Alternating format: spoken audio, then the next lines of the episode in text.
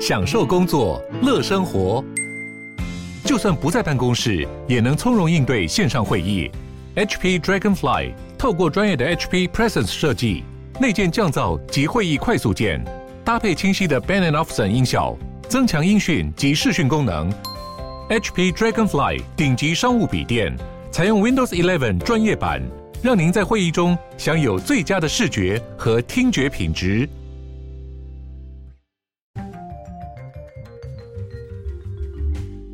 Hello，大家好，欢迎回到世界忙什么的 World in Five Minutes，我是节目的主持人 Morris。那我们今天要来看到的这个新闻呢，是跟我们上周讲到的这个其中一个国家有关啦。那我也不知道为什么最近这个北韩的新闻一直出现在世界媒体的这个头条上面。那刚好我觉得这个新闻蛮有趣的，那没有上周的那么残忍，但是是一个比较呃值得大家关注、值得大家注意，有可能我们在生活当中也会遇到的。它有点。像是呃北韩的这个直通电网军在运用着不同的技巧，正在呃诱骗或者是在拐骗外国的这些专家。我们来看这个 title 实际上是怎么写呢？它是来自路透社的新闻。他说：“North Korean cyber spies deploy new tactic, tricking foreign experts into writing research for them.” So basically，它这个新闻 title 意思就是说，North Korea 就是北韩的这些。呃，直通电网军或者是间谍呢，运用着一个新的技巧来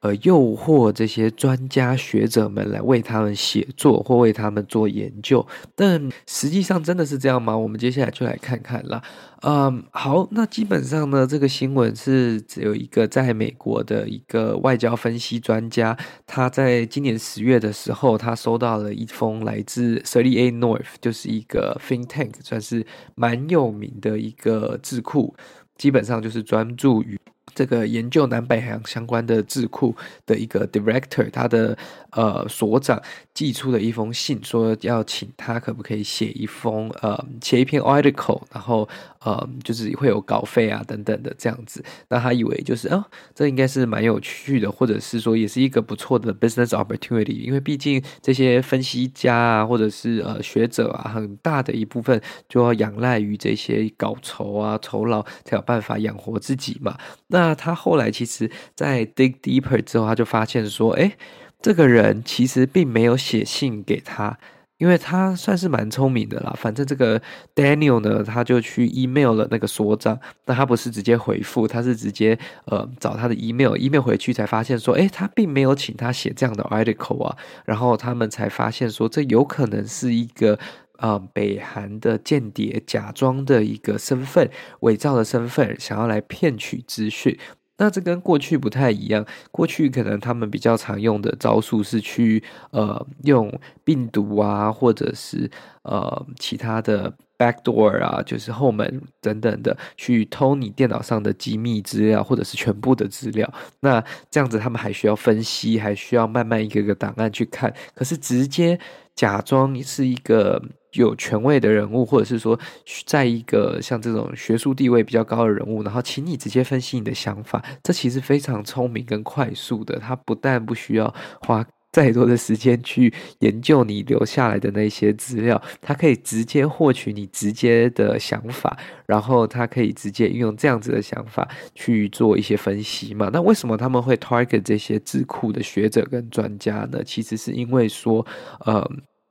这些人通常跟政府的关系，或者是跟一些呃民意代表啊，或者是决策层，会有一种呃特殊的关系。有时候会有一些消息嘛，那他们如果他们知道这些消息之后，有可能他们的看法跟想法也会因此而改变。所以，如果能透过他们去了解到这个。当局，或者是假如说美国或南韩、中国各个地方的他们外交立场，以及针对某些事件上的想法的话，对北韩来说，相对于呃其他。方式，这是一个最直接也最节省成本，也是最正确的一个方式了。那其实刚提到的这个，就是呃被假扮的这个所长呢，他自己也是其中一个 target 跟目标。那为他们也是要就是去骗他，可能获取一些呃，可能毕竟他是所长，他可能有非常多智库研究的资料，然后想要透过这样子去了解他的立场跟获取一些。研究上的资料这样子，那其实呢，目前他们就怀疑是两个北韩叫做呃 APTN Advanced Persistent Threat，呃，就是长期的这个电脑攻击或者是骇客组织啦。那有可能是 f a l i u m 或者是 Kimsuki，那这两个都是外国人替这些组织取的，他们可能会有个代号，他们只是一个数字，只是因为为了要更好分辨他们，或者是从他们一些签名等等，然后去取出来的这样的名字。那他们过去呢，也很常用这种 spare fishing，就是钓鱼的 email 去骗一些账号啊、密码啊，或者是透过这些、呃、有 malware，就是有恶意软体的附件，然后去呃入侵你的电脑。可是他现在看起来，他们有点转变了他们的这个。那个叫做什么攻击方式，可能是因为过去呢，他们呃用的这些方式，现在对大家比较有防守、防备、守备心了，所以大家可能不太会去点一些 random 的 attachment，就是你可能看到这样的信件会更小心啦。那像其中这个团体 Phalium 呢，其实在过去都是专门针对不管是外国政府的雇员啊，或者是智库啊，甚至是像 academics，就是学者，或者是还有像一些些呃 NGO，他们都会做 target，因为他们认为说他们都会有一些跟政府相关的讯息嘛。那其实过去他们也比较没有是为了讯息而去呃获取资料，或者是去做骇客的动作。过去其实他们最常的是什么？为了钱嘛，包括像呃 targeting。呃，像一些药厂啊，或者是一些这种加密货币啊，甚至是一些银行等等的漏洞，去获取美金、获取外汇这样子，甚至是也会拿来报仇嘛。像是那个索尼，嗯，Sony Film 索尼影业呢，也在过去因为拍了一个对他们的领导者不尊敬的电影，而导致他们遭害嘛。那基本上呢，这个路透社有透过这个北韩驻英国，就是在伦敦的大使馆，问他们有没有什么样的。回应，当然他们是没有什么样的回应嘛，也拒绝，就是说，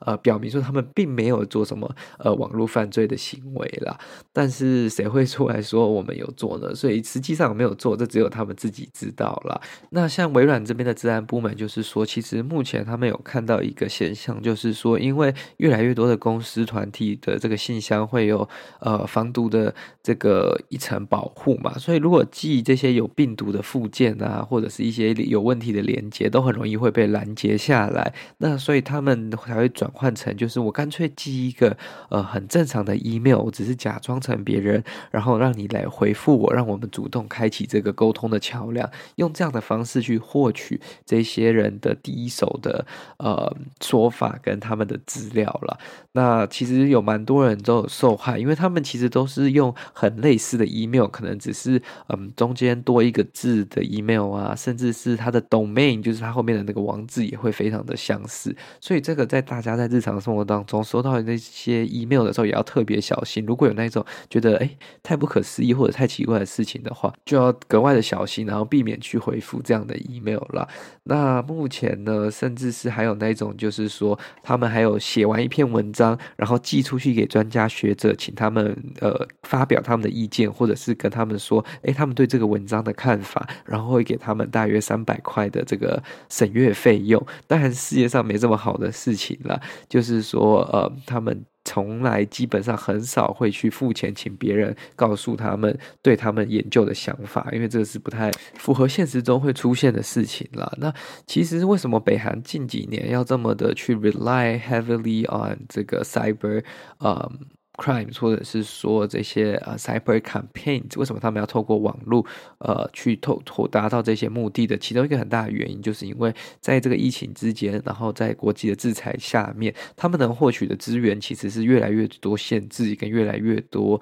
呃困境的，所以用他们这个唯一。就是算是比较不耗资源的，比起研究很多呃武器等等的，相对于这些东西，它是比较呃经济有效益的，甚至是可以更直接的得到他们的结果。所以目前呢，这个才会成为他们的主力之一啦。所以下次如果收到什么 email，是你看起来你认识或者是你不认识的人在问你一些你的意见，搞不好要再多多三思，避免你自己就落入别人的圈套啦。好啦，今天的新闻就到这边结束啦。如果你喜欢这个节目的话，再将它分享给你的亲朋好友，也欢迎来 Instagram 跟我们一起讨论留学跟世界大小事。各位，我们就下次再见啦，拜拜。